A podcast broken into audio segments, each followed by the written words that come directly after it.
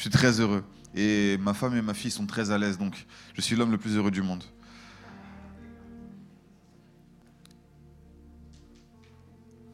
Ayant dit cela, euh, nous allons euh, passer à notre message de ce matin. J'aimerais savoir est-ce que tout le monde va bien? Ça va? Ok, j'aimerais que tu puisses te tourner vers ton voisin, le saluer et lui transmettre la paix du Christ.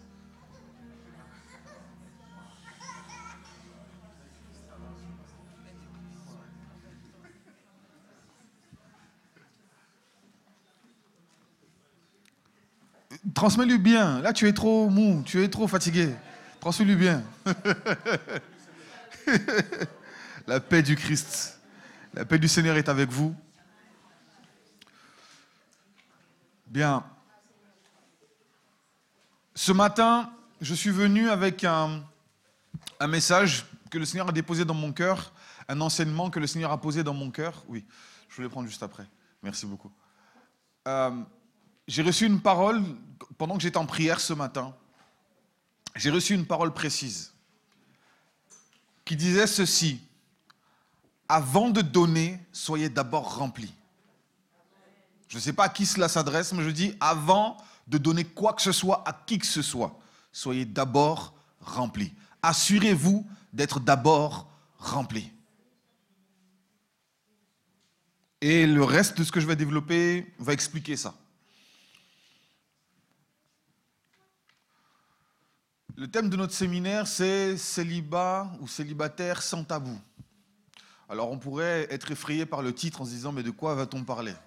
Il va parler de choses un peu taboues, donc on va parler de choses qui sont interdites, de choses gênantes.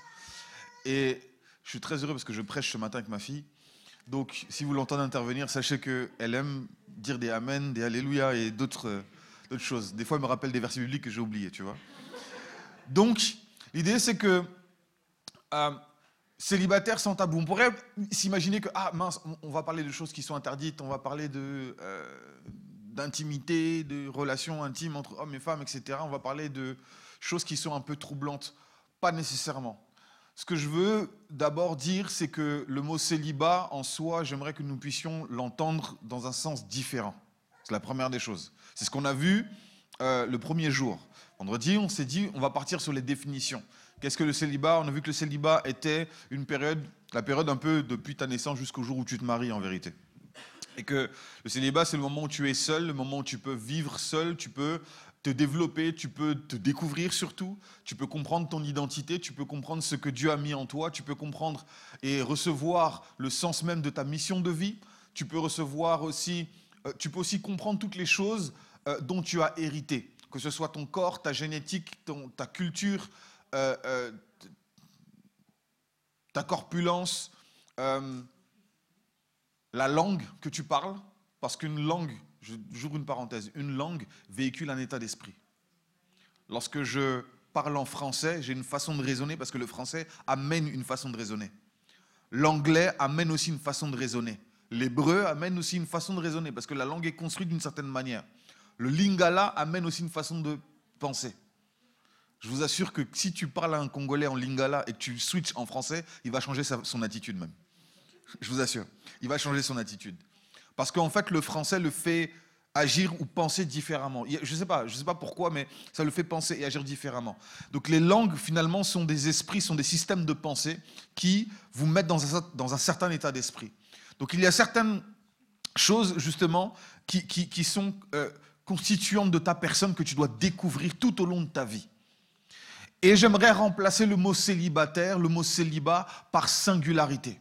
Parce que le but aujourd'hui, ce n'est pas de, te parler du célibat en te disant, voilà, le célibat, c'est une chambre d'attente, c'est une salle d'attente pour le mariage. Donc si tu, hein, si tu n'es pas encore marié, patiente encore un peu, ton tour viendra. Je pourrais parler comme ça. Je pourrais parler comme ça. Mais en vérité, cela ne va que créer de la frustration chez toi. Si tu n'es pas encore marié, parce que je veux dire, mais ça a l'air merveilleux ce qu'il me raconte. Pourquoi j'y ai pas droit? Et parfois, tu vas vouloir forcer ton chemin, tu vas vouloir forcer ton entrée dans ces choses-là. Alors que le mariage, c'est un lieu où tu donnes en permanence. C'est un lieu où tu partages. C'est un lieu où tu apprends à donner sans attendre en retour. Ça peut paraître choquant de dire ça comme ça.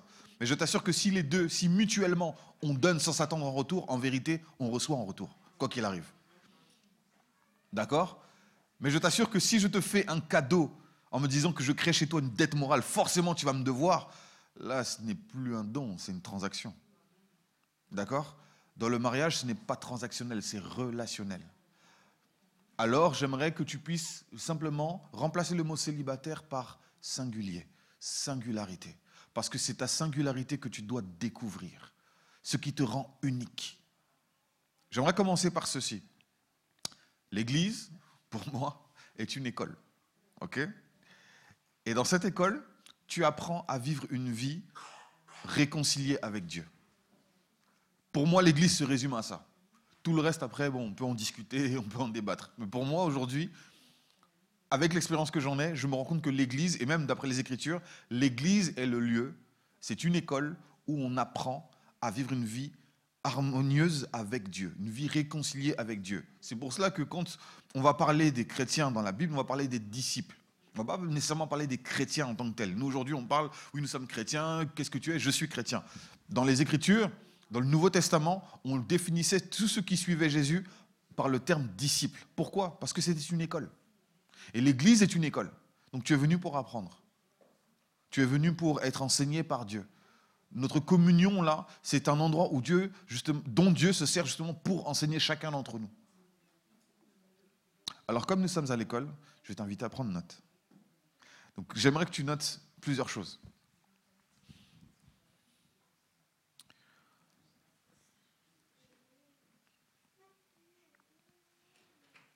La première des choses, et je sais que je me, j'aime bien commencer par ça, c'est que tout ce que Dieu crée, il le crée avec un but. Et je vais le répéter jusqu'à ce que ce soit évident pour toi. Tout ce que Dieu crée, il le crée avec un but. Il n'y a rien de ce que Dieu crée, de ce que Dieu a créé, qui est là juste pour décorer. Ça n'existe pas. On pourrait l'imaginer, on pourrait le croire. Mais la nature en elle-même, quand tu regardes, tout ce qui est dans la nature a une utilité. Il n'y a rien qui est posé comme ça et puis, ah c'était beau, je voulais mettre des fleurs, etc. C'est nous les hommes qui faisons ça. On met des fleurs et puis les fleurs meurent, tu vois. Et puis on les change, on met de l'eau et puis, tu vois, c'est nous qui faisons ça. Dieu, lorsqu'il crée les fleurs, c'est pour une utilité. Savais-tu qu'il y a certains insectes, toi et moi, on voit un certain spectre au niveau des couleurs, d'accord? On, voit, a un spectre assez large au niveau des couleurs on voit juste après euh, l'infrarouge et juste avant l'ultraviolet. Tu vois, on est, c'est large. Cependant, il y a des insectes qui ne voient peut-être que deux ou trois couleurs. Et devine quoi? Ce sont les couleurs des fleurs vers lesquelles il va aller pour les ensemencer. Donc tu vois, même la beauté de la fleur est utile. Même la couleur que tu vois, tu dis, ah c'est beau. L'insecte, il ne se dit pas que c'est beau. il dit que c'est là que je dois aller et il va, il est attiré par. La beauté est même utile. Donc tout ce que Dieu fait a une utilité. Tout ce que Dieu fait a un cycle. Tout ce que Dieu fait a une saison. Tu vois, lorsqu'il y a, là nous sommes en plein hiver, des températures incroyables, des moins 4, ça, ça, pique un peu, tu vois. Quand tu dois gratter la voiture le matin, c'est compliqué. Mais même l'hiver est utile. Dans cette partie du monde, l'hiver est utile. Dans d'autres régions du monde, on n'en veut pas. Tu vois, bon, on a le soleil, tout va bien. Mais ici, l'hiver a son utilité. L'hiver a son utilité pas que pour ces pays-là, l'hiver a son utilité pour le reste de la planète. Parce que lorsqu'il fait froid dans cette région du monde, la planète en entier, elle a un endroit où il fait un peu plus froid. Donc ça équilibre au niveau des températures. Parce que je vous assure que si sur toute la planète il fait 40 degrés, on a un sérieux problème. Alors même le froid est utile. Personnellement, je n'aime pas le froid. c'est quelque chose qui me... Physiquement, c'est dur. Mais je me calme en me disant que le froid a une utilité. Donc même le froid, que tu peux détester, a une utilité. Il y a des gens qui aiment le froid, ils aiment la neige, quand c'est tout blanc. Tu vois, ils ah, ça, ça exulte, tu vois, ils aiment ça. Ils disent, ah, Jingle Bells, tu vois, ils sont contents. Mais pour eux, c'est beau. Il mais le froid a une utilité. Et la chaleur aussi a une utilité. Tout ce que Dieu fait a une utilité. Peut-être que tu n'as pas découvert l'utilité de ce qui est devant toi. Mais sache qu'il y a une utilité. Il y a une puissante intelligence dans le vivant. Dans tout ce qui est autour de nous, il y a une puissante intelligence. Et cette intelligence, en fait, elle répond à des codes précis.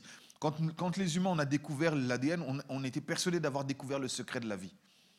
Et en effet, c'est puissant de comprendre l'ADN et de comprendre que l'ADN est une sorte de code des anciens temps, que le vivant comprend. Il n'a même pas besoin qu'on lui enseigne, le vivant le comprend et le réplique, le reproduit de saison, saison après saison, année après année. Nous, il y a des choses qu'on ne maîtrise. Tu ne peux pas, toi, décider de dire, OK, je vais prendre ce chromosome et le placer à tel endroit. Le vivant a déjà décidé ce qu'il va en faire. Alors à ce moment-là, toi, tout ce que ton rôle, ça va être de d'accompagner le vivant. Tu ne peux pas totalement le contrôler. On est encore limité à ce niveau-là. La science, on a découvert énormément de choses, mais l'humain, à chaque fois, se rend compte qu'il a quand même une certaine limite. Quand même un humain pourrait découvrir les grands secrets de la vie, son temps est compté. Il ne vivra pas 300 ans. Son temps est très compté. Donc même là, ça va être de génération en génération le savoir qui va augmenter, se préciser. Mais chaque chose, je reviens, chaque chose a son utilité. Peut-être que tu n'as pas encore découvert l'utilité de ce qui est devant toi. Et je le répète, sache qu'il y a une intelligence dans ce que tu vois. Et si tu es assez patient, si tu es assez humble pour creuser et découvrir, alors tu découvriras l'intelligence qui y a derrière ce que tu as devant toi. Et en découvrant l'intelligence qui est derrière ce qui est devant toi, tu vas découvrir la parole de Dieu. Les Écritures nous informent sur le fait que tout a été créé par la parole de Dieu. Donc tout ce que tu vois autour de toi est imprégné de la parole du Créateur. Parce que tout part d'une idée. Et lorsque Dieu a une idée, ensuite il déclare cette idée et par cette parole, les choses arrivent. C'est ce que les Écritures nous disent. Et quand tu vas sur ce principe-là, tu verras que chaque chose qui a été créée, lorsque tu creuses un peu, que tu en découvres le secret, en vérité, tu découvres la sagesse de Dieu qui est derrière. Tu découvres finalement l'intelligence de Dieu qui est derrière. Le but et les principes que Dieu a établis.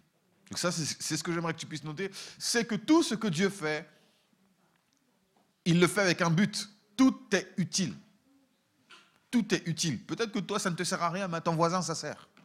D'accord? Alors ne méprise pas, ne jette pas. Tu vois, dans, dans la nature, Là, nous sommes en hiver, ensuite le printemps arrivera, ensuite l'été va poursuivre, et une fois que l'été aura fait son travail, on arrive à l'automne. Mais tu as remarqué qu'à l'automne, il n'y a pas de service de ramassage des feuilles. On est d'accord? La nature produit en fait en, cycle à chaque fois. Du coup, chaque chose a sa place. Les feuilles vont se, naturellement se décomposer et repartir. Et ainsi de suite, les choses sont renouvelées. Et que nous, les humains qui créons des déchets. des déchets, justement, qui n'arrivent pas à se désintégrer. Et on est en train de se battre aujourd'hui avec notre politique pour essayer d'améliorer les choses, avoir le développement durable, faire en sorte d'avoir de bonnes ressources et faire en sorte que nos déchets puissent, ce soit biodégradable.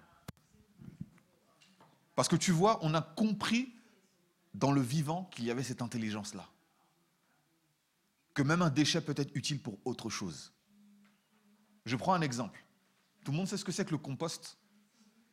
Vous voyez ce que c'est que le compost? Je vais résumer et, euh, si vous avez plus de précision, n'hésitez pas à lever la main comme ça on donne plus de précision à ceux qui ne le savent pas. Le compost, si tu veux, c'est c'est un peu de la tu vois ta poubelle organique. Tu vois La poubelle organique, tout ce que tu as mis dedans. Si tu le laisses fermenter, il y aura une odeur, c'est vrai, ce sera dérangeant, mais ça va composer en fait ça va ça va être un composé qui va aider tes plantes à pousser mieux et à pousser en bonne santé. Prendre justement cette fermentation-là et la mettre autour des plantes, honnêtement, c'est une habitude, c'est une technique qui existe depuis très longtemps. Elle est même dans la Bible, pour vous dire. Donc ça remonte à très longtemps. On mettait, certains mettaient du fumier autour justement des, arbres pour justement les aider à avoir, une meilleure pousse et avoir une meilleure forme. Mais là, aujourd'hui, nous, de manière domestique, on peut avoir le compost. Et le compost, justement, va te servir pour que tes plantes puissent pousser en meilleure santé. Tu vois, même ça, tu dis que ah, c'est le déchet, ça sent mauvais, ça remplit ma maison d'une odeur bizarre. Même ça a son utilité. Alors si le compost a une utilité, même si toi tu vois ta vie, que ta vie a été salie, sache qu'elle garde son utilité. C'est l'un des messages que j'aimerais te faire passer. Si le compost est utile, si même le fumier est utile à quelque chose, sache que, sache que même si ta réputation a été salie, ta vie reste utile aux yeux de Dieu. Tu ne perds pas ta valeur aux yeux de Dieu. Peut-être que toi, tu dis, ah mince, mon histoire est tordue, mon histoire est corrompue. Un recommencement est possible à tout moment. À tout moment.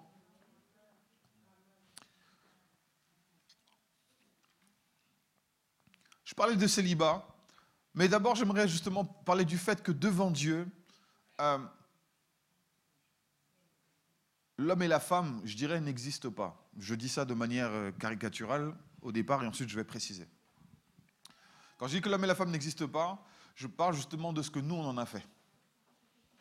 Enfin, des rôles qu'on a attribués. Je dis voilà, l'homme, tu vois, c'est le protecteur, c'est le chef de famille, c'est celui qui va chercher l'argent dehors et qui le ramène à la maison et qui nourrit la famille. La femme, c'est celle qui va euh, prendre soin de la maison, prendre soin des enfants, etc. etc.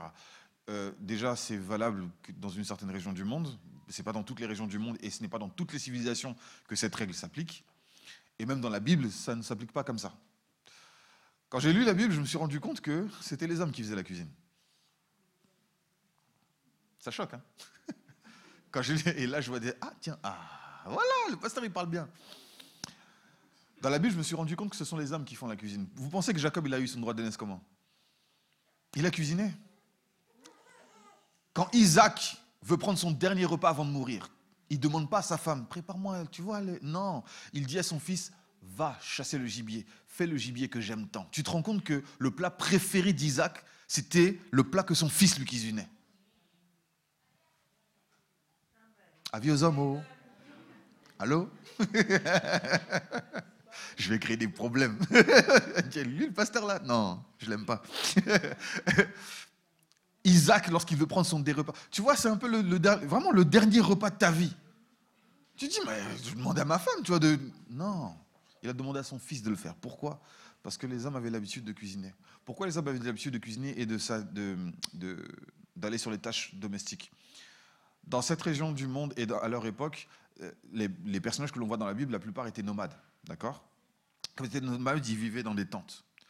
Et vivre dans des tentes, tu es pas toujours à l'abri. C'est pas comme si tu vivais dans une ville forte, d'accord? Quand tu vis dans une tente, à ce moment-là, bah, tous tes trésors sont dans ta maison. Ok? Tous tes trésors sont dans ta maison. Et donc, les hommes restaient à la maison pour garder les trésors. Mais du coup, quand tu as la maison que tu n'as rien à faire, bah, tu, tu, fais, tu fais ce qui est devant toi. Et tu remarques dans la Bible, à plusieurs reprises, tu vas trouver des épisodes où ce sont les femmes qui vont chercher l'eau au puits. Mais c'est un trajet. Ce sont les femmes qui vont même garder le troupeau euh, de, du mari. C'est des choses, c'est des scènes qui reviennent très souvent. Donc pour vous dire que ce que tu penses être vérité, ce que tu penses être ah mais c'est comme ça, parfois il faut le remettre en question. Parfois il faut le remettre en question. Alors chère femme, si vous voulez vous marier, posez la question à votre mari, tu sais cuisiner ou pas? Tu veux être un homme biblique, tu sais cuisiner ou pas? Et, les, gars, vous savez ce qu'il vous reste à faire. Hein. Aujourd'hui, il y a Internet, il y a tout un set de recettes faites-vous plaisir. Non, mais je dis ça pourquoi? Parce qu'en vérité, un homme qui prend soin de lui saura cuisiner au final. Je sais que je m'attarde un peu sur le sujet, mais je prends l'exemple d'un homme qui va à la salle de sport, qui va régulièrement à la salle de sport et qui, a décidé de faire attention à ce qu'il mange. Je t'assure, son assiette, elle est incroyable. Tu peux mettre ça sur Instagram. Mais il a, tout, tout est bien, tout est préparé, il a tout mesuré. Mais en fait, il prend soin de son corps, du coup, il prend soin de ce qu'il mange. Aussi simple que ça. Donc ne vous enfermez pas dans des rôles. Pourquoi? Parce que Dieu ne vous enferme pas dans des rôles. Ce qu'il regarde d'abord, c'est votre nature. Parce que ce qui est de l'ordre du masculin et du féminin est beaucoup plus large qu'une tâche domestique ou d'aller chasser le gibier. C'est beaucoup plus large que ça. Et quand on va aux origines, j'aime bien aller aux origines. Si on va dans Genèse chapitre 1, lorsque Dieu crée l'homme et la femme, l'homme et la femme sont créés avec des spécificités. L'homme et la femme, lorsqu'on parle même du rôle de l'homme dans une maison, euh, et le rôle d'une femme dans une maison, ça, on ne va pas parler de son rôle, on va parler d'abord de sa nature. Vous permettez que je puisse, qu'on puisse faire un peu d'hébreu ensemble? Ça va? Faut pas que je vous perde, hein, parce que là, c'est le matin, il y en a qui ne sont pas encore réveillés. Il faut réveiller ton voisin. Si, euh, si on fait un peu d'hébreu, le mot pour dire père, le mot pour dire père, déjà, on va même aller avant ça. Adam, Adam n'est pas un prénom. Adam n'est pas un prénom, même si on a l'impression que c'est le cas dans la Bible, Adam n'est pas un prénom. Adam est une, est, une caractéristique, c'est le nom d'une créature. En fait, Adam en hébreu veut dire terrien. C'est ça, ça que Adam veut dire. Adam veut dire terrien. Et lorsque Ève va être créée, il va y avoir une distinction cette fois-ci, une distinction de genre. Il va y avoir le mot ish et le mot isha. C'est là que homme et femme, en fait, mâle et femelle vont être désignés. Et donc, il va venir prêcher avec moi. Hein. Et donc, lorsque tu regardes, Adam et Ève, en fait, vont, vont marcher ensemble, vont hériter justement du jardin, on va leur donner la domination sur la planète, on va leur dire de prendre soin de cette planète, de prendre soin de tout ce qui est autour d'eux. Et ils vont former ensuite leur famille. Mais quand ils forment leur famille, à ce moment-là, Adam prend un rôle. Et le mot père dans la Bible, c'est Abba. Et toi et moi, quand on va le lire, on va le translater en disant voilà, il y a A, B, B, A. Ça, c'est comme ça que nous, en français, on va le, on va le transcrire, traduire, merci. Mais en hébreu, le mot Abba est composé de deux lettres, le Aleph et le Bet. Je ne sais pas si à la région on a, les deux lettres dans les fichiers, mais si vous pouvez les afficher, ça va nous aider. Le Aleph et le Bet. Pourquoi ces deux lettres sont importantes? Parce que leur signification est profonde. Les Hébreux, ils faisaient de l'économie du papier, ils faisaient l'économie de beaucoup de choses. Donc tout ce qu'ils les lettres de leur alphabet ont plusieurs valeurs. chaque lettre de l'alphabet représente quelque chose, représente un concept et aussi une valeur numérique. D'accord? Le Aleph, c'est le numéro 1, le Bet, c'est le numéro 2, et ainsi de suite. Sauf que même les nombres ont une signification. Et le, chiffre 1, c'est le chiffre qui, représente, qui va représenter Dieu. Et le chiffre 2, c'est ce qui va représenter le témoignage, l'union, la communion et, et l'équilibre. Sauf que le Aleph signifie Dieu et le bête signifie maison. En d'autres termes, le Père, c'est Dieu dans la maison. Dit comme ça, de but en blanc, ça peut paraître fou. On dit, mais attends, ça veut dire que mon mari, c'est Dieu à la maison Ça veut dire quoi? Ça veut dire que je dois me prosterner devant lui? Jamais de la vie. Il se douche comme moi, il va aux toilettes comme moi, il mange comme moi. Comment ça, je veux me prosterner devant lui? Je peux comprendre ton point de vue. Mais bibliquement, le fait que l'on dise que euh, que, Abba soit désigné comme étant le père dans la maison, ça veut dire quoi? Ça veut dire que le père est censé représenter Dieu dans la maison. Ta famille est censée connaître Dieu à travers toi, monsieur. C'est ça que cela dit. Alors tu as une responsabilité très lourde. Pose-toi la question, est-ce que lorsqu'on te regarde, est-ce que l'on voit Dieu? Est-ce que lorsqu'on te regarde, homme, est-ce que ça te fréquenter, vivre avec toi me permet de mieux connaître Dieu? Si c'est le cas, tu es un homme béni. Si ce n'est pas le cas, tu as encore du travail. Et tu vois, lorsque tu comprends ce concept, alors du coup, ça te donne un champ de possibilités. Parce que quand tu te dis ça, tu dis dans, ce cas-là, ok, si je dois représenter Dieu, comment je représente Dieu dans ma maison? Tu représentes Dieu dans ta maison en l'imitant. Quand tu regardes, Dieu, au début, crée le ciel et la terre, la terre est informe et vide, ensuite, il crée tout un environnement. Une fois qu'il a créé l'environnement, ensuite, il place des gens dedans. Dieu crée un environnement avant de placer qui que ce soit dedans. Crée ton environnement avant d'accueillir qui que ce soit dans ta vie. Crée l'environnement avant d'accueillir même des enfants. Crée tu vois, crée l'environnement. Et lorsque Dieu place ses enfants dans le jardin d'Éden, Dieu place ses enfants dans un endroit d'abondance, dans un endroit où il ne manque de rien. Il pourvoit à leurs besoins. Et le mot Abba signifie aussi source, mais source dans le sens de ce qui génère et ce qui soutient derrière. Donc faire des enfants ne suffit pas, il faut être derrière eux, les élever. Alors ça peut paraître évident dit comme ça, mais je vous assure que la vie nous montre que ce n'est pas évident pour tout le monde. Il y a certains qui font des enfants, ils laissent le hasard élever leurs enfants. Donc l'idée c'est, à cause des concepts que les Écritures nous donnent, ça nous donne justement la pensée de se dire, ok, en tant qu'homme, voici quel est mon rôle. Et ce qui est fort, c'est que lorsque Adam voit Ève, il dit, voici cette fois-ci l'os de mes os, chair de ma chair on l'appellera femme. Et ce qui est intéressant, c'est qu'il dit l'homme quittera son père et sa mère, s'attachera à sa femme et tous les dieux deviendront une seule chair. Et le mot femme à ce moment-là est différent. Parce que là, quand la Bible parle de la femme à ce moment-là, il ne parle pas de la femelle, il parle de la femme en tant que concept. D'accord? Parce qu'il ne réduit pas la femme à son corps. Mais le mot utilisé pour femme, c'est bana. Alors pour tous les lingalophones, oui, ça signifie la même chose. Bana signifie enfant au pluriel, d'accord? Mais en hébreu, ça signifie la même chose. Il y a certains Congolais qui se posent des questions des fois, ils disent est-ce qu'on n'est pas un peu. Est-ce que Israël, c'est pas vraiment nous, tu vois? Seul Dieu sait. Mais ce que je veux dire, c'est. Bana est le pluriel du mot Ben.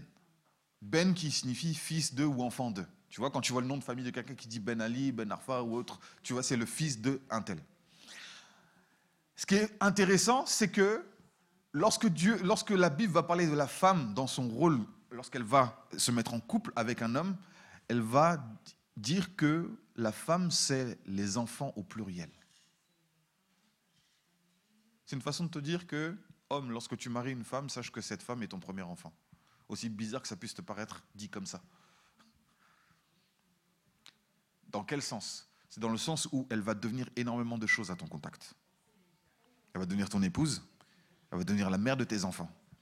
Et elle va adopter, elle va adopter la vision que tu portes en toi. Les Écritures nous montrent que c'est l'ordre des choses. L'homme reçoit une vision de la part de Dieu, et la femme, est, elle aussi, a les yeux ouverts et elle sait comprendre la vision qui est dedans. Elle l'embrasse et tous deux avancent ensemble. Et ça crée l'image de Dieu. Il y a un vis-à-vis. Mais revenons sur la question de la singularité. L'idée, c'est que tu comprennes quelle est ta singularité. Parce que ta singularité te poursuit partout, même lorsque tu es marié.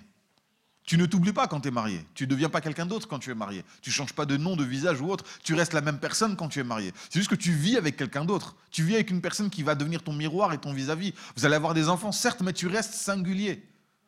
D'accord?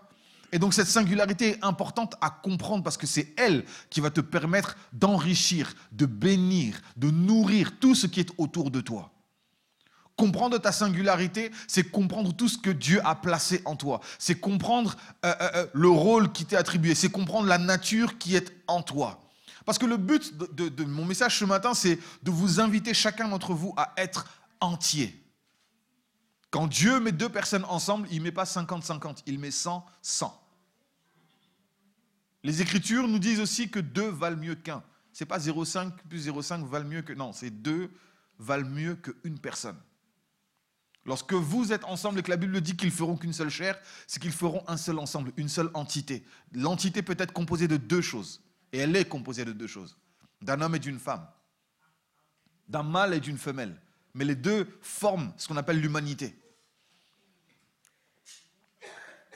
Vous me suivez jusque-là? Tout va bien? Je vous sens fatigué.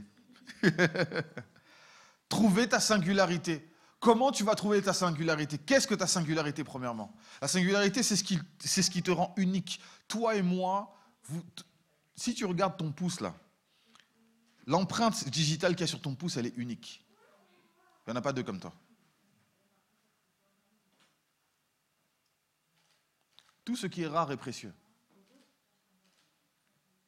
Ton ADN est unique. Je peux te retracer parce que j'ai une chose qui vient de toi. Je peux prendre un de tes cheveux, une portion de salive ou autre, et là je saurai qui tu es. Je connais ton ADN, je sais où te retrouver, je sais, tu vois, les informations te concernant.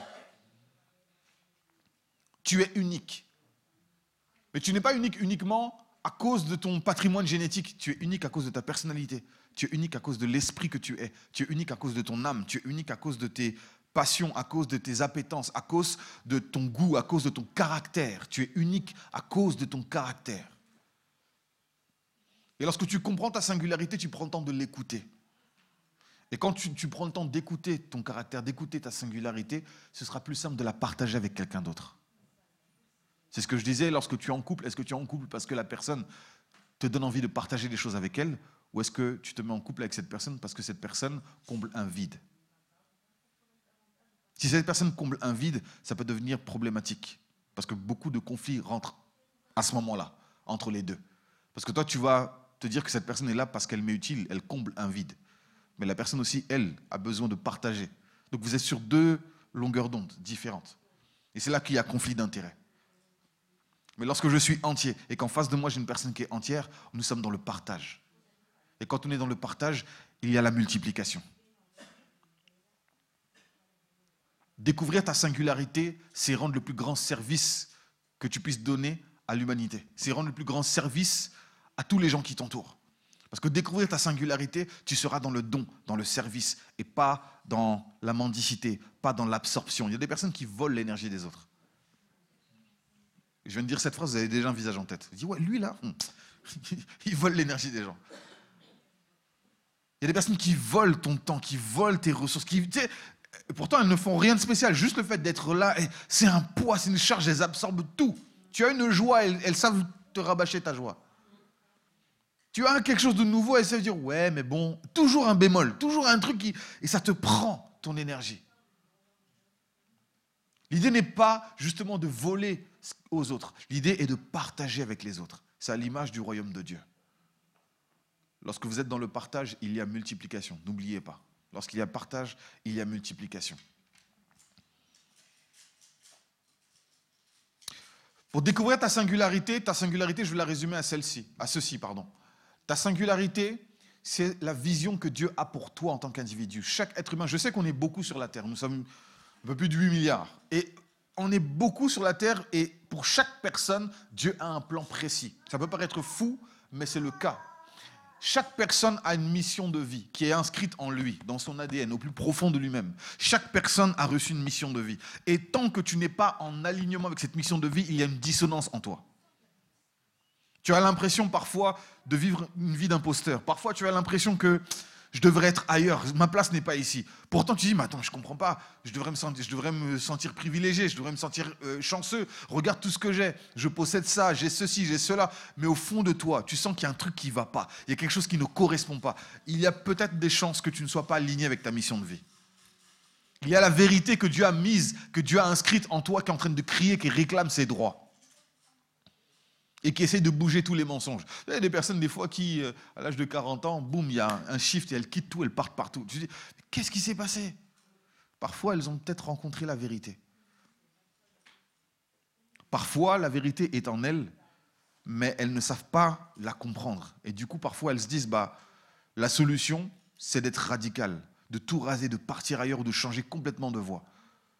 Sans pour autant avoir trouvé cette vérité. Mais tu vois, je me dis, bah, au moins, je quitte ce qui est là et je verrai, je découvrirai. ça peut faire des dégâts, ça peut laisser des enfants, ça peut laisser beaucoup de choses derrière. Et ce que je veux dire, c'est que la vérité qui est en toi, lorsque tu vas prendre le temps de l'écouter, elle va te diriger correctement. Elle va t'aligner et tu seras en paix avec toi. Je t'assure que lorsque tu trouves ta mission de vie, tu es dans une paix incroyable. Parce que tu ne portes pas sur toi les injonctions, les attentes des autres. Tu portes sur toi, en toi, la vérité de Dieu. La vérité que Dieu a inscrite en toi. L'humain est beaucoup plus qu'un corps. L'humain est beaucoup plus que des idées ou des pensées. L'humain est un esprit, c'est un plan, c'est une parole même de Dieu. Tu es né pour résoudre quelque chose, tu es né pour apporter quelque chose. Et ça, c'est inscrit au fond de toi. Mais découvrir ta singularité te permettra d'être aligné avec ce qui est inscrit au fond de toi. Et tu trouveras la paix.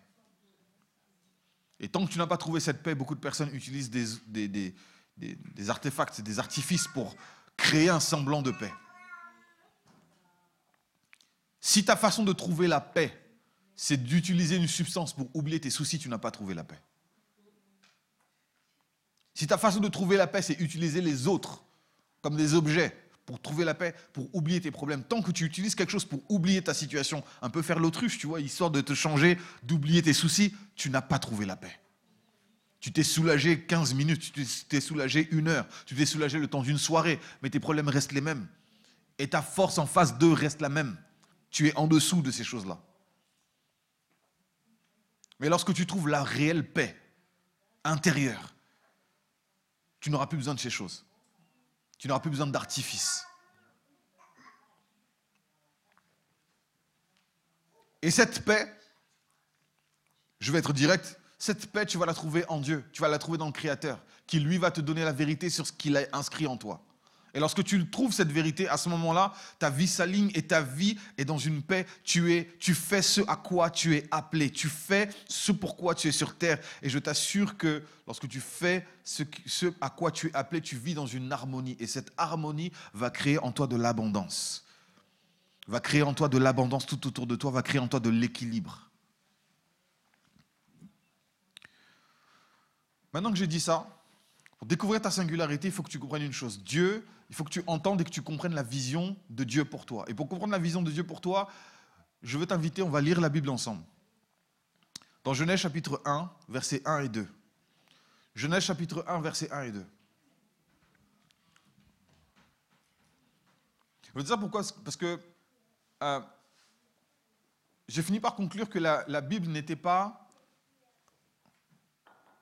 je ne vois pas la Bible comme un livre religieux. Alors il y a de la religion dans la Bible, hein, ça c'est sûr. Mais la Bible n'est pas un livre religieux. Pour moi, la Bible est un livre de principes, de préceptes. C'est un livre de schémas qui te donne justement matière à réflexion, qui te donne matière à réflexion pour avoir justement un enseignement et tirer de la sagesse de tout ça. Donc Genèse chapitre 1, verset, euh, chapitre 1, verset 1 et 2. Je lis au nom de Jésus. Au commencement, Dieu créa les cieux et la terre. Verset 2. La terre était informe et vide et il y avait des ténèbres sur la surface de l'abîme et l'Esprit de Dieu se mouvait au-dessus des eaux. On va s'arrêter là. Vous voyez cette traduction-là? Je suis navré de vous le dire, elle n'est pas bonne. Parce qu'elle l'induit en erreur. Sachez une chose, c'est ce qu'on m'a appris en théologie la première année. On m'a dit que traduire, c'est trahir. Parce que quand tu vas traduire, bah, tu vas devoir transposer dans des concepts que tu comprends. Sauf que quand j'ai pris le temps de lire le texte en hébreu, il y a un mot qui change tout. Et on va le voir juste après. La terre était informe et vide. Comme je vous disais, la Bible est un livre de schémas. Il y a des principes, des prophéties, de la sagesse à l'intérieur. Et justement, vous verrez qu'il y a un schéma qui se répète. Il y a toujours une intention, une rupture et un devenir. J'aimerais que tu notes ceci. Dans un plan de Dieu, il y a toujours une intention, une rupture et un devenir. Je répète, quand Dieu fait quelque chose, il y a toujours ce schéma. Une intention, donc il te dit ce qu'il veut faire. Ensuite, il y a une rupture et ensuite, il y a un devenir. Retiens bien ces trois mots parce que ces mots vont nous servir pour tout ce qu'on va dire aujourd'hui. Une intention, une rupture et un devenir. Chaque fois que Dieu veut faire quelque chose, il va déclarer son intention. Après ça, il y a une rupture. Après ça, c'est le trouble. Et ensuite, il y a le fameux devenir. C'est un schéma qui va se répéter partout. Partout. À commencer par ce verset. On dit que la terre était informe et vide. La traduction euh, euh, en hébreu est différente. Quand tu vas en hébreu, on ne te dit pas que la terre était informe et vide. On te dit que la terre devint informe et vide. Elle devint, elle devient informe et vide. Dieu a l'intention de créer les cieux et la terre, mais il a la première matière, un peu, tu vois, le, composé euh, habituel, enfin le composé de base, la matière première, pardon. Après ça, il brise tout. On te dit qu'il y a c'est informe et vide, il y a le chaos. Donc c'est comme une pâte à modeler, tu vois, tu la, tu la brises bien et ensuite tu lui donnes la forme que tu veux. Et tu verras qu'une fois que Dieu a fait ça, qu'il y a ce premier matériau, il va passer par euh, il va procéder par séparation. Il va mettre de l'ordre. Il va séparer les eaux d'en haut, les eaux d'en bas, le jour de la nuit, il va séparer le sec de la mer, il va, il séparer tout un tas de choses, et distinguer les animaux, il va distinguer les, les plantes, etc. Il va faire des séparations partout pour créer de l'ordre. Mais à la base, il y avait la matière première. Mais la terre devint informe et vide. Sache que lorsque Dieu te dit, je ferai de toi ceci ou cela, juste après, il y a cette étape-là. Le chaos arrive. Beaucoup d'entre nous, on a reçu une intuition de la part de Dieu, une prophétie de la part de Dieu, une parole de la part de Dieu. Et on s'est dit, ah, comme Dieu vient de me parler, ça veut dire que tout va s'ouvrir devant moi. J'ai mon boulevard que devant moi. No way. Quand Dieu te parle, c'est le chaos juste après. Il y a des faveurs de Dieu qui, qui ne ressemblent pas à des faveurs, les gars. Quand Marie reçoit la visite de l'ange, je vous salue Marie, pleine de grâce, pleine de grâce. Tu me dis que je vais avoir un enfant alors que je suis fiancé à un homme déjà. Je mérite la mort. En fait, dans ma culture, dans ma communauté, une femme qui a un enfant hors mariage mérite la mort. C'est ça ta grâce C'est ça ta faveur Tout à l'heure, j'ai entendu on chantait Je suis favorisé. Vous êtes sûr Parce que lorsque tu es favorisé de la part de Dieu, sache que juste derrière, il y aura une rupture. La Bible est un livre de schémas, donc tu vas voir ce schéma se répéter. Quand Dieu dit à Abraham, lève-toi, je ferai, sors de ta patrie, je, je rendrai ton nom grand. Après ça, Abraham n'a pas vécu des temps tranquilles. Il y a eu des troubles avant d'obtenir ce qu'il devait obtenir. Quand tu regardes aussi Joseph, c'est pareil, il reçoit un rêve. Il reçoit un fameux rêve, il est content, il raconte son rêve. Et quand il raconte son rêve, les problèmes commencent. Ses frères sont jaloux de lui, disent Tu veux dire quoi Tu vas dominer sur nous Je rappelle que Joseph, c'était le frère cadet. Le frère cadet qui dit Ouais, j'ai rêvé que vous étiez tous en train de vous prosterner devant moi. Les gars, ça crée des problèmes. Et ça lui a attiré des problèmes. Ses frères l'ont vendu. Vendu, il arrive dans la maison de Potiphar en tant qu'esclave. La femme de Potiphar veut prendre le dessus, veut, bah, vu que c'est un esclave, ça veut dire que c'est un objet, donc elle, veut en faire ce qu'elle en veut. Elle veut coucher avec lui. Il refuse les avances. Et Potiphar le met en prison. Je me suis toujours posé la question, mais pourquoi Potiphar a mis, euh, Joseph en prison? Pourquoi il l'a pas tué? Il avait droit de vie et de mort. Attends, t'as voulu toucher ma femme? Les gars. Parce que la femme a dit que voilà, Joseph, il a tenté, il a même essayé, regarde, j'ai gardé ses vêtements, il a tenté d'abuser de, moi. Tu as essayé de violer ma femme, sous mon toit. Je connais très peu d'hommes qui resteraient calmes face à la situation. Mais Potiphar le met en prison. Je me suis toujours demandé pourquoi il fait ça. Je me suis dit, peut-être parce que sa femme avait l'habitude de faire ce genre de choses. Peut-être. Il s'est dit, bon, comme sa femme a l'habitude de faire ce genre de choses, il dit, bon, comme je vais avoir la paix, je vais le mettre au moins en prison. Parce qu'en fait, Joseph méritait la mort. Ayant fait ça, il méritait la mort. Mais comme il n'a pas été tué, ça veut dire qu'il hum, y a Anguille sous roche. Joseph se retrouve en prison. Arrivé en prison, tellement que c'est un homme intègre, son caractère est un caractère intègre, il finit par être devenir chef dans la prison. J'ai jamais vu ça de ma vie. Un prisonnier qui devient, tu vois, il dit bon, on, le, on, le, on, le, on fait de lui le délégué des, prisonniers. Tu es le délégué syndical, voilà, tu vois, voilà, si les prisonniers ont des revendications, c'est toi qui es là. On lui faisait confiance, un homme intègre. Il finit par donner la signification du rêve de deux personnes un qui devait mourir et l'autre qui devait être rétabli dans la, maison de Pharaon. Et quand l'autre est rétabli, il dit, quand tu seras rétabli, souviens-toi de moi. Les amis, le gars l'a oublié. Le monsieur l'a littéralement oublié, jusqu'à ce que Pharaon fasse un rêve qui le trouble. Il menace de mort si on ne trouve pas la signification. Et là, il se souvient. Là, la meilleure revient. Il dit, je, connais un, monsieur qui peut t'aider. Et Joseph finit par donner le rêve. Et c'est le momentum. C'est le moment où il, il est intronisé. C'est le moment où il arrive à son règne.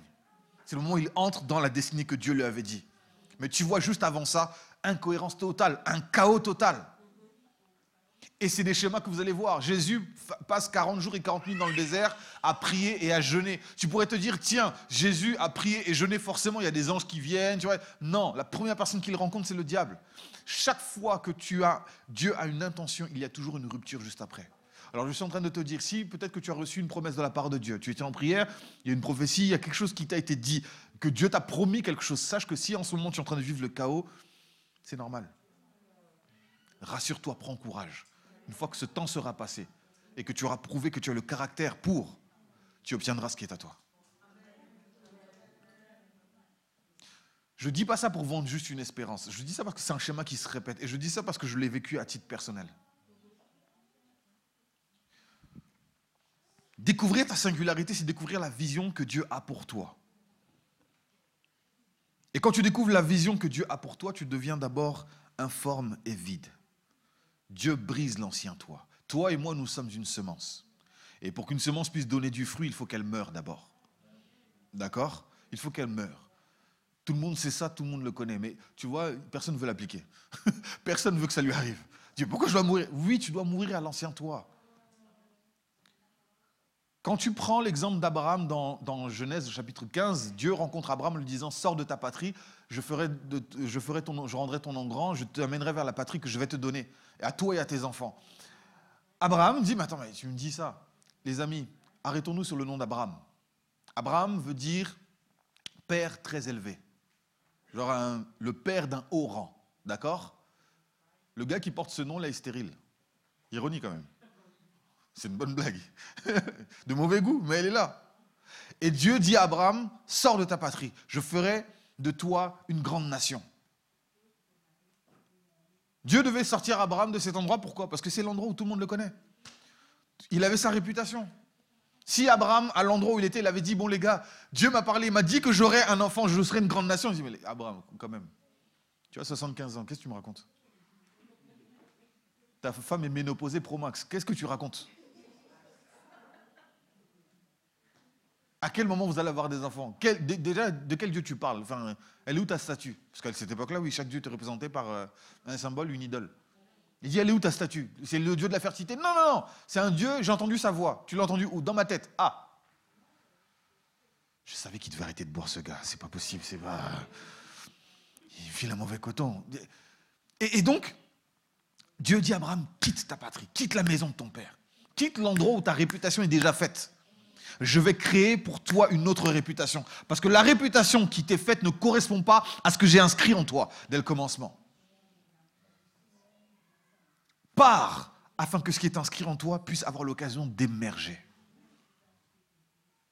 Quitte afin que ce qui est en toi puisse fleurir et donner réellement ce que ça doit donner.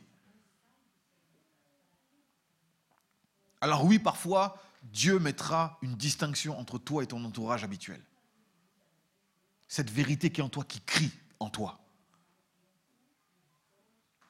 Il y a un passage qui m'intéresse beaucoup à ce sujet.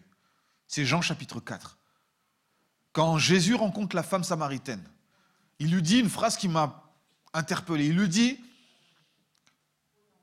je remets le contexte, Jésus arrive au niveau d'un puits, au niveau de la Samarie. Il veut puiser de l'eau. il y a une femme qui vient pour puiser de l'eau. Vous voyez, encore une fois, c'est les femmes qui venaient puiser de l'eau. Et les hommes sont à la maison.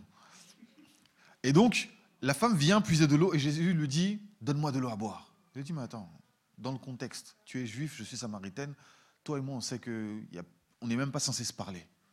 De quoi tu parles? Jésus lui dit Si tu connaissais le don de Dieu et c'est lui qui te demande Donne-moi à boire, toi-même tu lui demanderais de te donner à boire. Déjà, Jésus commence à l'embrouiller.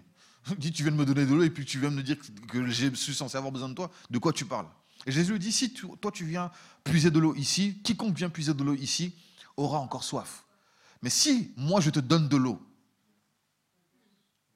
l'eau que je te donnerai, tu n'auras plus jamais soif. Parce que l'eau que je te donnerai deviendra en toi une source d'eau vive, qui jaillira jusque dans la vie éternelle. En d'autres termes, tu peux utiliser des artifices pour avoir un équilibre de vie, pour avoir un semblant de vie, un semblant de bonheur, un semblant de paix. Mais si moi je te donne ma vie, à ce moment-là, tu deviendras réellement toi. Et tu n'auras plus besoin de te maquiller, de te camoufler pour être quelqu'un. Tu seras quelqu'un. Alors je suis venu te présenter à la meilleure personne de ta vie, toi-même, le vrai toi, celui que Dieu a dessiné depuis les temps anciens, celui que Dieu a inscrit dans ton ADN, mais que la vie, le péché, la société, les injonctions et la folie parfois qui nous, qui nous attrape est venu masquer. Je suis venu te présenter celui que le Dieu a créé et pas celui que le péché a construit.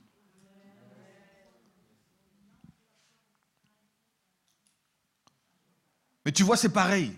Lorsque tu entends la parole de Dieu, quand tu entends Dieu qui te dit, je veux faire de toi le vrai toi, il y aura toujours une rupture. Tu dois mourir à quelque chose. Tu dois mourir à ton ancienne nature. Tu dois mourir à tes anciens réflexes. Mais ça ne se fait pas du jour au lendemain, les amis. Ça se fait par la puissance de l'habitude. C'est pour ça qu'on vient tous les dimanches à l'église. Par la puissance de l'habitude. C'est pour ça que l'on prie tous les jours. Par la puissance de l'habitude. J'ouvre une parenthèse. Je vais donner les choses de manière très schématique, mais c'est pour qu'on comprenne un concept. L'esprit de l'homme est divisé par deux grandes parties. Par le conscient et le subconscient. Encore une fois, c'est un schéma très large. Le subconscient, et le subconscient et le conscient. Le conscient te sert à m'écouter là pendant que je suis en train de te parler. Même pendant que je suis en train de te parler, il y en a certains qui sont en train de se dire Ah mince, est-ce que j'ai vraiment éteint le four? Tu vois, ton conscient te permet de, de voyager et de penser à d'autres choses et de m'écouter en même temps et de se dire Mais qu'est-ce qu'il me raconte? Pourquoi il dit ça? Est-ce qu'il va parler encore longtemps tu vois? Et donc, ça te permet en fait d'avoir cette pensée-là. Ton subconscient, c'est autre chose. Ton subconscient, c'est le vrai toi. C'est le toi qui, là où les choses sont tapissées. Les, choses où parfois toi-même, tu, tu, tu n'en es pas conscient. Mais c'est en toi. Ça fait partie de toi. C'est le vrai toi. C'est le toi qui est caché. C'est le toi qui émerge quand tu dors la nuit et que tu rêves parfois. C'est le toi qui émerge lorsque une situation arrive et tu as un réflexe, quelque chose que tu ne réfléchis pas, mais qui arrive comme ça, tu as une réaction directe. C'est ton subconscient qui prend le dessus. Des fois, c'est le toi qui arrive à te donner une inspiration alors que tu es dans une impasse. À te donner une inspiration alors que tu vois, tu dois rendre à mémoire et tu as le syndrome de la feuille blanche. D'un coup, tu, tu vas te détendre plus loin et boum, l'inspiration arrive. C'est le vrai toi qui est parti chercher les choses. Le vrai toi, c'est aussi le vrai toi qui s'est construit avec les années par ton éducation. Accéder au subconscient, on peut y accéder par de deux manières. Et encore une fois, c'est très schématique. La première, c'est par la violence. OK? Je peux marquer la conscience des hommes, je peux marquer le subconscient de quelqu'un et le troubler totalement par un traumatisme, en fait. Une guerre, une agression, un viol, un kidnapping, toutes sortes de choses. Mais lorsque je fais ça, je marque le subconscient d'une personne. Je m'introduis de force dans ce subconscient. Mais il y a la manière la plus douce, qui est la répétition. La répétition, et là, on pourrait donner l'éducation. Si on t'a répété tous les jours que 1 et 1 font 2, à un moment donné, tu finis par l'intégrer. Et tu n'y réfléchis pas. Si je vous pose la question de quel est ton prénom, tu ne vas pas y réfléchir, tu vas dire. Si je te pose la question quel est mon prénom, tu, dis, euh, je veux dire qu'il y a un problème. Un jour, il y avait une émission de TV, il dit, euh, euh, un monsieur qui venait de gagner une somme, et il dit, alors, c'est très bien, vous allez pouvoir, le qu'est-ce que vous voudriez dire à votre femme? Il dit laquelle? De manière réflexe. Officiellement, il n'en avait qu'une seule. Il dit, mais laquelle? Et là, c'était le grand froid. Il dit, comment ça laquelle? Ah, Tu vas devoir t'expliquer, mon vieux. Le subconscient, c'est le vrai toi. C'est le toi qui ne peut pas mentir. Dans le conscient, tu peux jouer une posture, tu peux jouer un rôle, tu peux jouer un. Voilà, faire semblant. Parce que tu dois, as compris le jeu de ce qui se passe en ce moment, donc tu sais comment te positionner. Mais le vrai toi, qui est à l'intérieur de toi, tu ne peux pas lui mentir. Le vrai toi, c'est aussi, on parle de la conscience de quelqu'un. Mais c'est la conscience, ta conscience, c'est vraiment la vérité profonde qui est en toi. Tu sais qui tu es. Beaucoup d'entre nous n'avons pas accès à cette partie de nous-mêmes. Mais on subit les choses qui sont à l'intérieur. Mais découvrir le vrai toi, transformer le vrai toi, ça se fera par l'habitude. À force que tu viennes auprès de Dieu, tu laisseras Dieu petit à petit te transformer. Briser les forteresses. Une forteresse, c'est quoi? C'est un mensonge autour duquel tu as, tu, as, tu as bâti un mur bien solide pour absolument pas qu'il tombe. Le mensonge, contrairement à la vérité, a besoin d'arguments pour se prouver. Il a besoin d'arguments pour se défendre. La vérité n'a pas besoin d'arguments pour se défendre. Elle est. C'est la vérité. Tu es dans une situation. On te crée une réputation. On ment sur toi. Toi, tu sais que ce qui est dit est faux. Tu connais la vérité. Tu sais comment euh, euh, euh, démontrer cette vérité. Tu vas rester calme. Seules les personnes qui ont fomenté le mensonge seront agitées. Tu as remarqué ça? La vérité n'a pas besoin de se battre. La vérité n'est pas effrayée par le mensonge. Elle est ce qu'elle est. Donc le vrai toi qui est au fond de toi. Tu sais, il y a des moments comme ça où il peut y avoir un, danger extrême, mais tu ne comprends pas pourquoi tu es d'un calme profond. Parce qu'au fond de toi, tu sais que ça ne va pas arriver, tu ne vas pas mourir. Parce que c'est le vrai toi. Donc pour transformer le vrai toi, c'est par la répétition que tu vas le transformer. Par la répétition. Vous voyez, il n'y a rien de mystique là-dedans. Il n'y a rien de magique. C'est simplement des mécanismes avec lesquels nous avons été créés.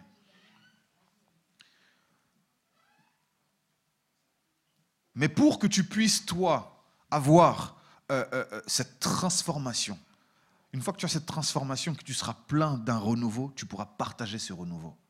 La Bible, il est dit dans les Écritures qu'on ne donne que ce qu'on a. C'est de l'abondance du cœur que la bouche parle. Et donc, en fait, si tu as en toi des traumas, si tu as en toi des blessures, si tu as en toi des, des endroits qui sont fragmentés, brisés, inconsciemment, ça va passer. Ça va passer tous tes filtres, tu vas transpirer de ça. Vouloir ou non. Peut-être qu'au travail, on ne le verra pas, mais tes enfants le, le vivront. Peut-être que dans la société, on ne le vivra pas, mais ta femme ou ton mari le vivra. Parce qu'on ne peut pas mentir indéfiniment. On ne peut pas se masquer indéfiniment.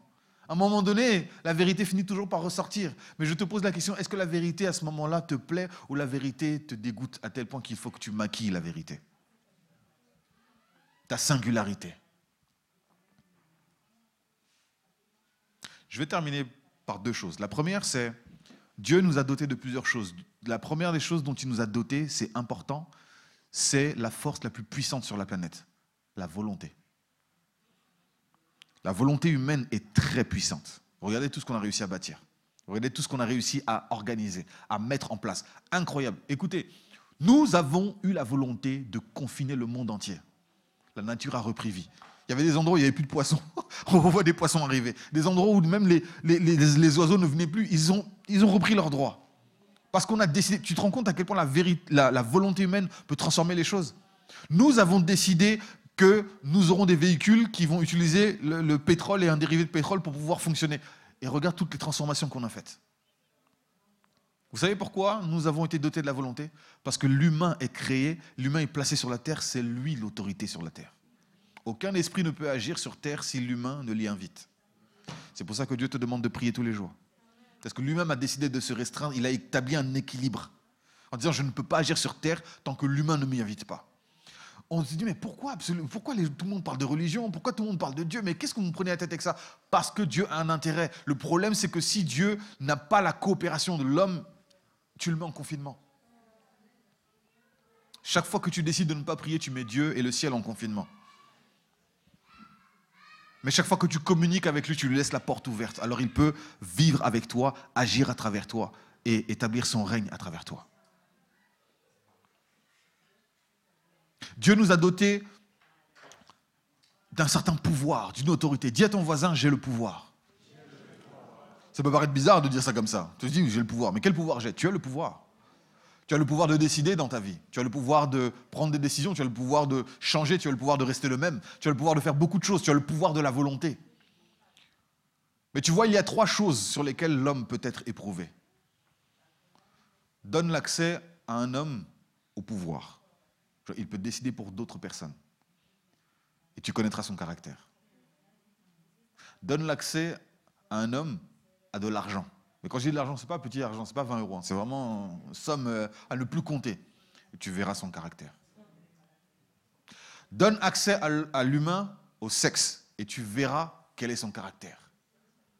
Parce qu'en vérité, sur ces trois choses-là, si tu ne te maîtrises pas déjà de base, tu seras esclave des choses qu'on vient de te donner. Alors trouver sa singularité, c'est comprendre et bâtir son caractère. Parce que tu ne peux peut-être pas contrôler l'argent qui arrive dans ton compte, tu ne peux peut-être pas contrôler le cœur des gens qui sont en face de toi, mais la seule chose que tu peux contrôler réellement, c'est ton caractère. La seule chose que tu peux contrôler, c'est ton caractère. Pourquoi? Parce que ton caractère est composé de tes valeurs, de ton éthique, de ta morale. Et ton caractère est visible par quoi? Il est visible par tes actions, parce que nos actes nous définissent. Ça, j'aimerais que tu le notes. Nos actes nous définissent. Et la dernière chose sur laquelle j'aimerais terminer, j'ai besoin de ton assistance cette fois. je t'ai pas fait ramener ça pour rien. J'aurais besoin que tu puisses ramener. Ah, parfait. Les amis, vous êtes d'une efficacité incroyable. Je vais vous montrer une chose qui pour moi est très importante.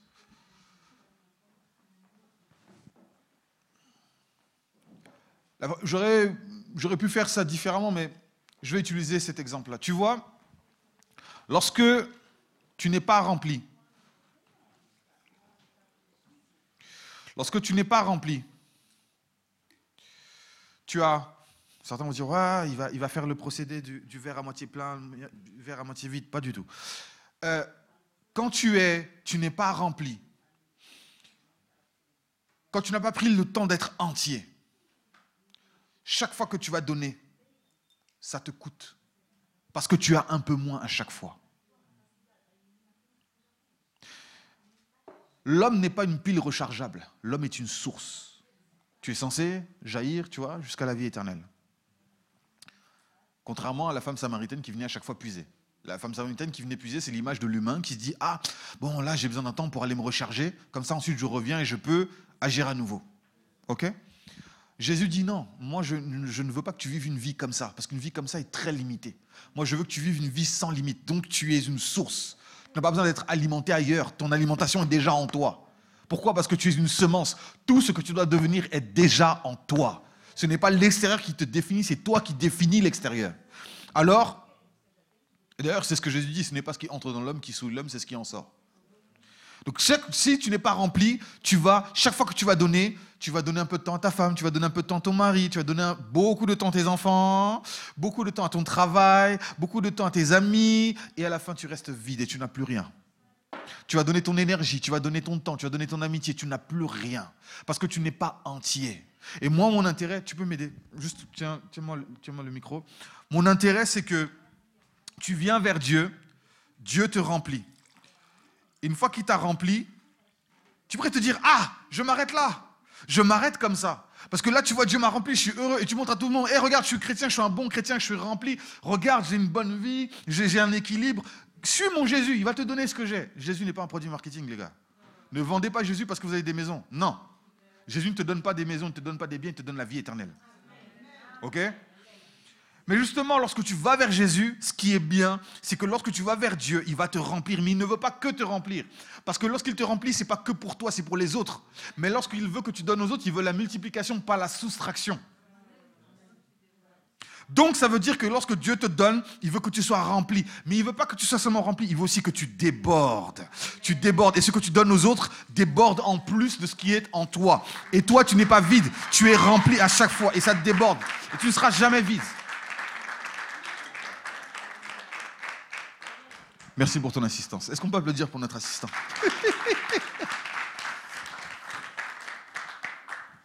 Et les amis, ce principe-là, c'est ce que Jésus dit, il dit, je suis, donné, je suis venu donner ma vie pour que mes brebis aient la vie en abondance.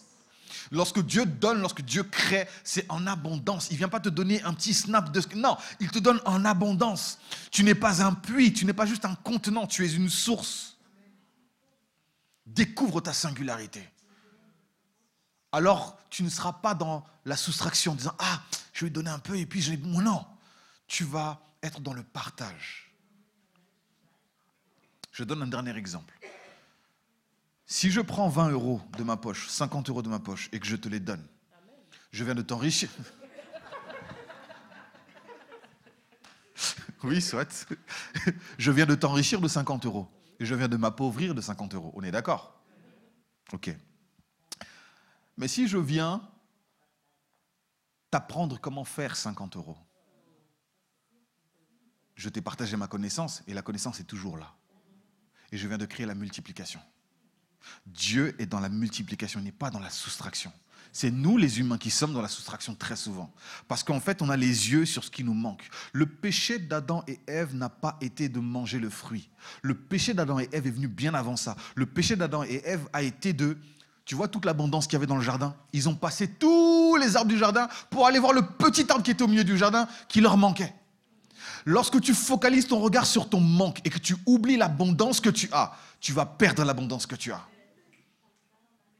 C'est le péché d'Adam et Ève. C'est d'avoir fermé les yeux sur l'abondance que Dieu leur avait offerte. Ils pouvaient manger gratuitement. Toi et moi, on doit payer, les gars. Il y a l'inflation. Mais c'est réel. Et pour qu'un Européen mange, quelqu'un d'un autre continent doit manquer à manger. Les ressources sont dites limitées. À la base, Dieu n'a pas créé les choses comme ça. Dieu, lorsqu'il crée, il crée avec abondance. Tu vois, même quand je dis ça, il y a des personnes qui sont en train de dire Ouais, mais attends, mais comment On ne peut pas avoir à manger pour tout le monde, il y a forcément des gens qui vont manquer. Non, justement. Bah on est 8 milliards. Mon ami, je t'assure, je t'assure qu'il y a assez de ressources pour tout le monde. Mais tu verras que le principe même du marketing, c'est de créer le besoin, de créer le manque chez les autres. Alors, les amis, ne focalisez pas vos regards sur ce qu'il vous manque. Focalisez vos regards sur l'abondance que vous avez.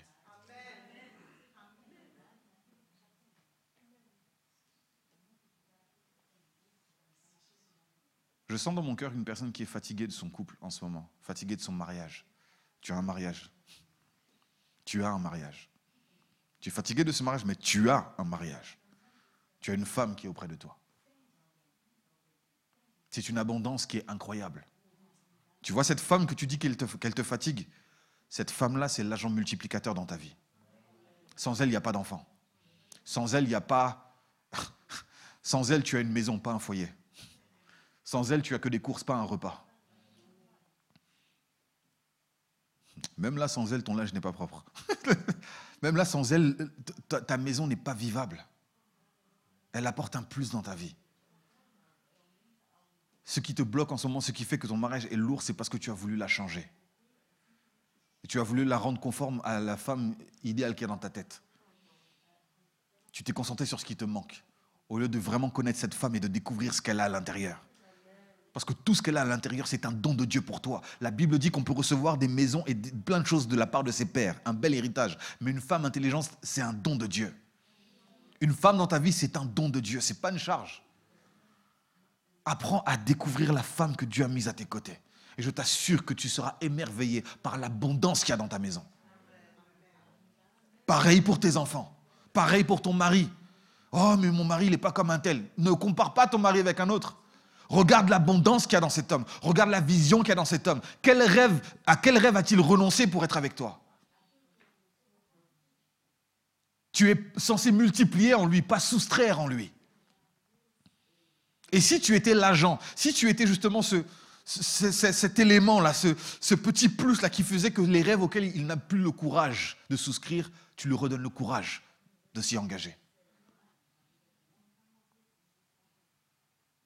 Ta singularité, lorsqu'elle est restaurée, tu deviens une bénédiction.